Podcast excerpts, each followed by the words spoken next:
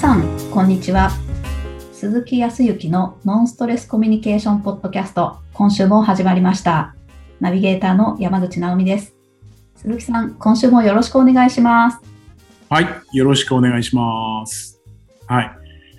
えっ、と、ね、今年は、梅雨、今、多分、うーん、本州の方は真っ只中だと思いますが、はい。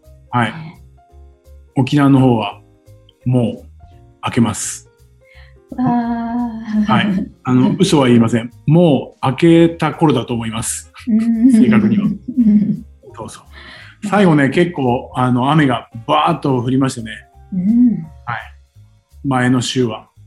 結構降ってたので、長引くなと思いましたけど、7月に入ってようやく、はい、夏本番になってきまして、まあ、日差しが暑くて、あの、男性でいれば日焼けしているのが男らしいとかね、僕らの時代はね、うん。特にそうですけど、今はどちらかというと紫外線とか、ね、時にガンだとかそういうね、健康を害するものだっていう風になってきているから、うん。沖縄の方は、沖縄あるあるね、はい。沖縄あるあるで言うと、沖縄の方は、そうそう、えっ、と、安易に半袖だとかは着ない。あ、着てるけどね、着てるけど。着てるけど。僕自身も、本州に、東京とかで生活している時には、えーと、僕自身が日焼け止めを塗ることっていうのはもう、もうなかったですね。うんまあ、電車も地下鉄だったりとか、うんはい。そんなに外に出ることも最近はなかったからはい。ですけど。だけど今はこっちはもう本当に日焼け止め。あ、そうですか。日焼け止めすごいです。さらには、ナミさんね、夏って小学校の頃って、はいえっ、と、水泳の時間とかありました、体育で。あ、ありました、ありました。その時って、えっ、と、直美さんの時って、えっ、と、水着と、えっ、と、水泳キャップっていうの？はい。それで泳いでた？はい、もう、そうです。そうですよね。はいまあ、男子、男の子で言ったら、うんえー海水パンツというかね、はい。でしたよね。うん。沖縄はですね、ちょっと違うんですよ。え、えー、え？水泳の時間、体育の水泳の時間、みんなですね、えっ、とね、UV のね、上着をこういう、今、まあ、これね、ポッドキャストが見えないけど、あの、長袖を着てるんです、みんな。ー、えー、そうなんですね。え、みんなですか？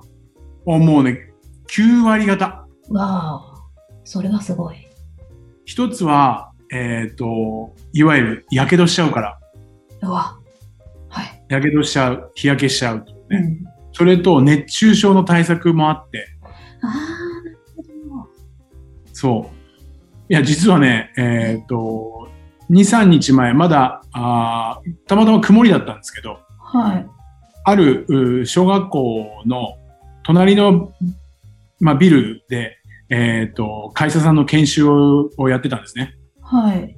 その時の休憩時間に、ちょっと外を見たら、午後だったんで、えっ、と、体育の授業で、みんなプールで、屋上のプールで泳いでるんですけど、みんなね、それこそね、長袖を着てるんですよ。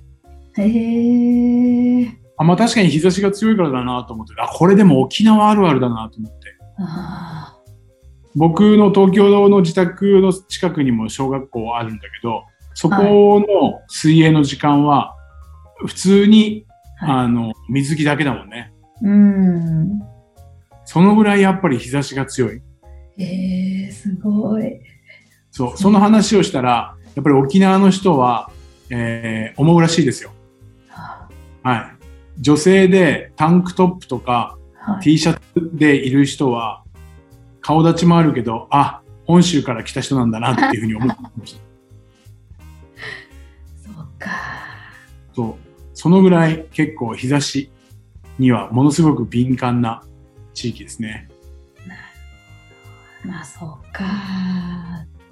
えー、すごいですね。うん。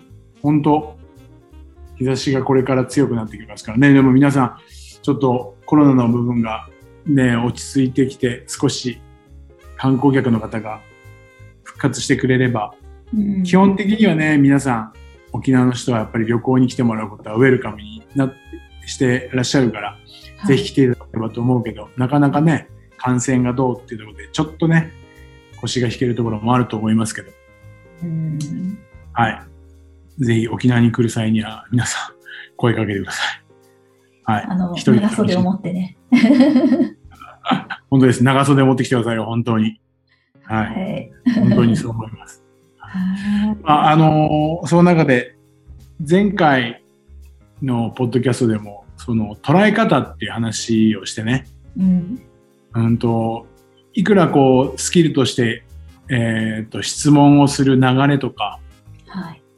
質問上手、質問を上手にしたとしても、うんなかなかこう、うまくコミュニケーションっていうものが取り切れていないような実感を持ってらっしゃる方ってちょこちょこ見受けられるのは、うん。質問をしたことによって相手が答えてくれる、話してくれることを、やっぱりどう捉えるかっていう捉え方？うん。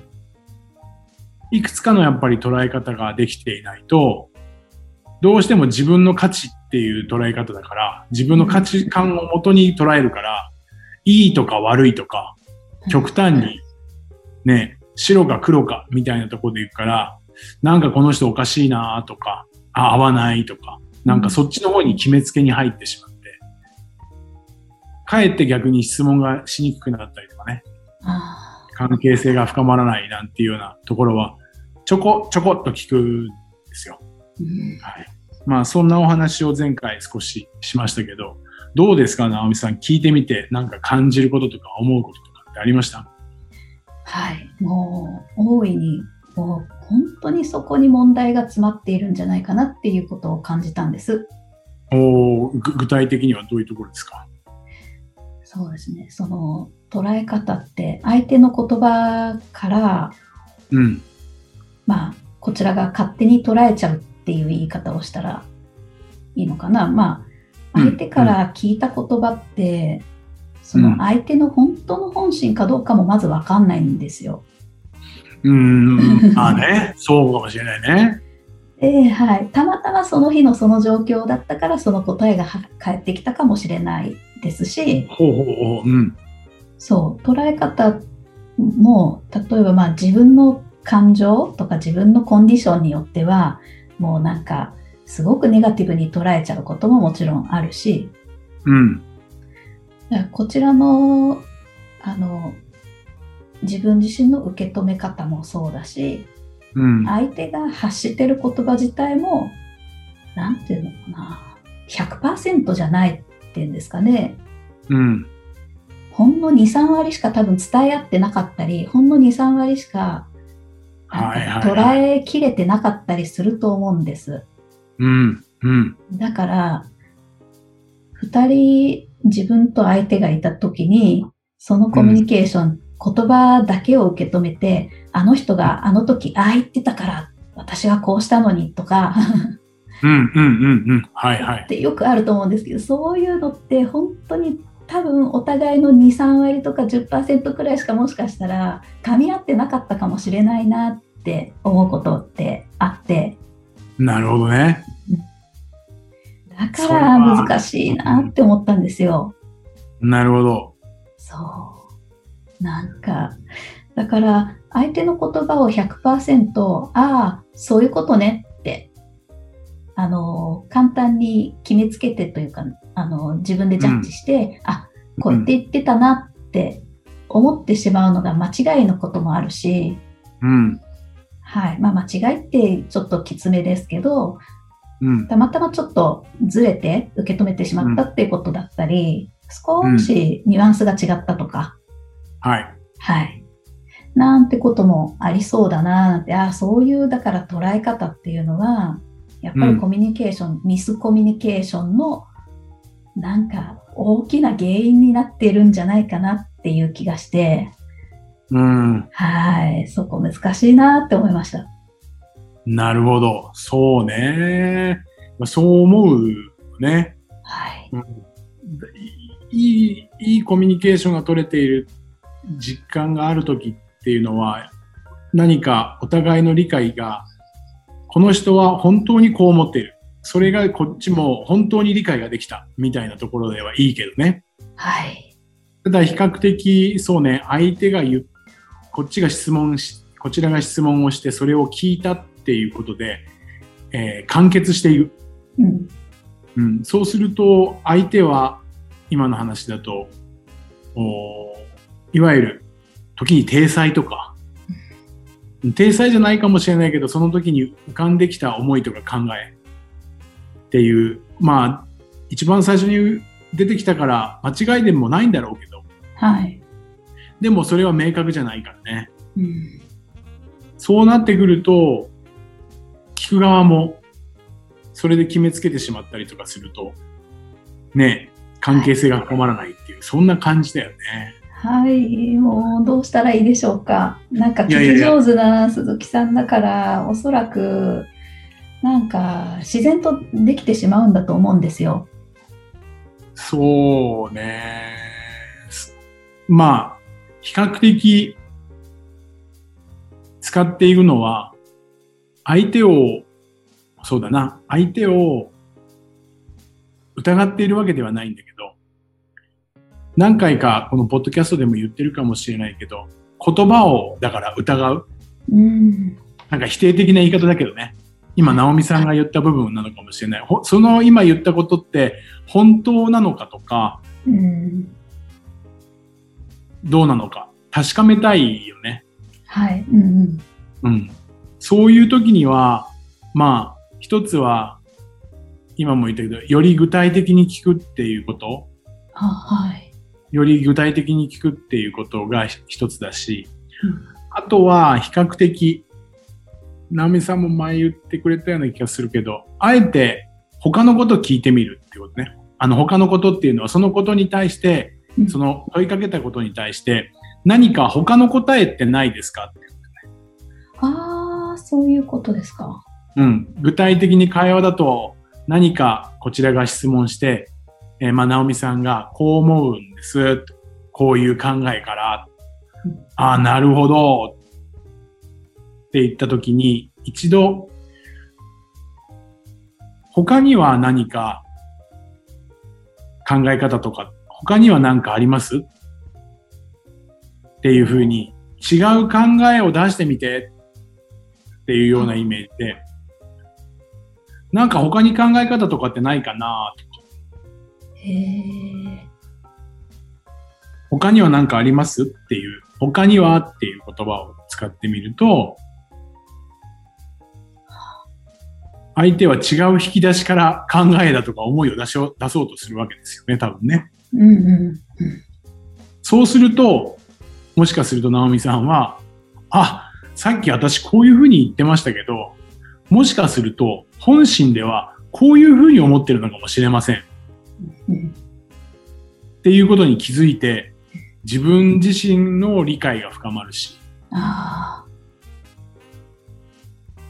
聞いている僕の方も、あ、そっちなのねっていうことで、お互いの理解が深まる。こっちも理解が深まるからね。あ。うん。ありますあえて、そう、あえて最初に言ったこと自体を、えっ、と、信じないわけではない。うんうん。それは順番で言ったら一番最初に浮いてきてることだから最優先のことなんで間違ってはいないとは思うけど、あえて関係性を深めていくためには、よりいろいろなことを考えてもらって思いを出してもらう。ああ。なるほど。そうするとですね、多分二つ、時には三つ、他には、え、も、もっとあるんじゃないの？とか、うん。っていうところまで行ったときに、直美さんの頭はどうなっている？それは。どれが合っているのかとかって、イメージしてる？うんうん。多分どれが自分自分の本当の気持ちなのかとか。考考えますよね。最初に言ったことは、まあ、そういう時もあるけど、半々でこっちの可能性もあるななんて、後から出した方のこと考えてみたり、うん。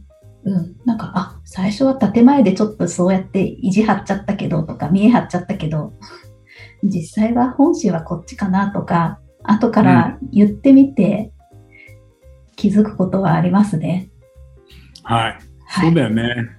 で、実際にそれはどういうことかっていうとね、えーっと、ここで他にはとか、先ほど言った具体的にっていう言葉は、その人の思っていることとか考えていることをよりイメージしてもらって、いわゆる考えることってイメージだから、考えるからイメージができるわけじゃん。はいはい。いもうイメージを膨らましてもらって、ちゃんと言葉とイメージが一緒であるっていうことをはあ頭の中の作業でしてもらっていることになるんでね。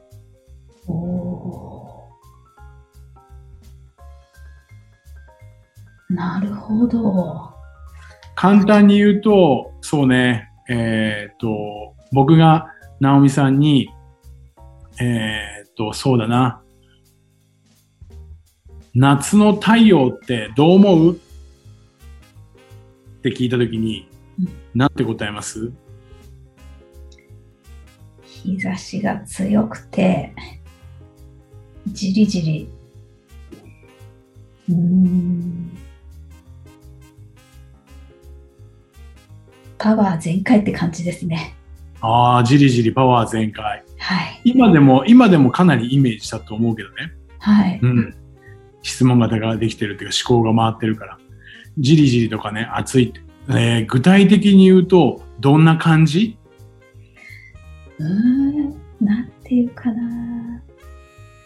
なんで、今、イーメージしたりとか考えて、頭の中に何か浮かんできたりとか。はい、そうきますね。はい。そうすると、より具体的になってくるよね。ああ、はいっ。ていう時間を作ってもらっていたりとかするね。おで、さらに、ささらに、今の話があった時に、ちなみにその太陽って他にはなんかどんな感じに捉えられるとかっていうこと。ー。うーん。他には夏の太陽ってどんな感じって言ったらどんな感じですか？他には長い時間があるとか。ん？長い時間。うん。なんで？なんだろう。日の出てる時間が長いから。あ、夏の太陽ってことは？はいはい。はあはあはあなんはあ。か、そう、一日の中で、その太陽が占めてる時間っていうのが物理的にも大きくなって、うん。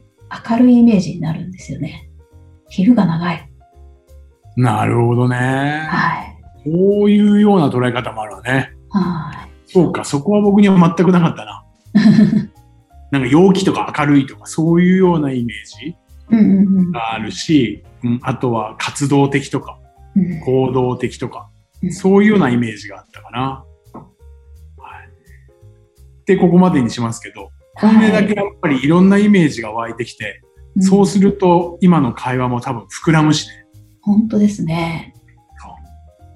これがやっぱりコミュニケーションが楽しくなってくるし、お互いの理解が深まっていくから、確かに。いいコミュニケーションになってくるわけですよ。なるほど。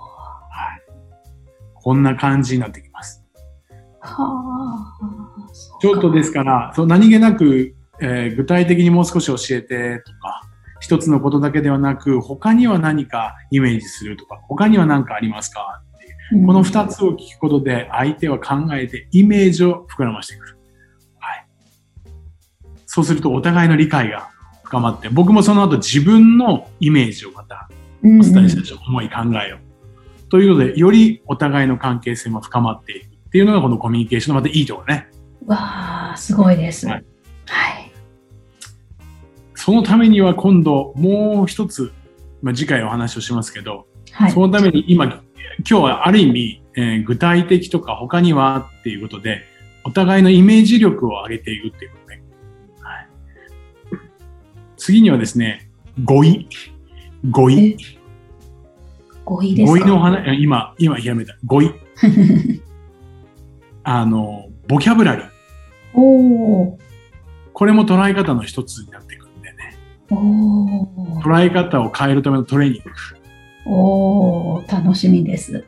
はい。そんなところをお話ができればというふうに思います。はい、わかりました。ありがとうございます。ありがとうございます。はい、それでは最後にお知らせです。ノンストレスコミュニケーションポッドキャストでは皆様からのご質問をお待ちしております。コミュニケーションでのお悩み相談や、こんな時どうするの？なんていうご質問を鈴木さんにお答えいただきますので、皆様どしどしご質問ください。ポッドキャストの詳細をご覧いただきますと、質問フォームが出てきますので、そちらからご質問いただければと思います。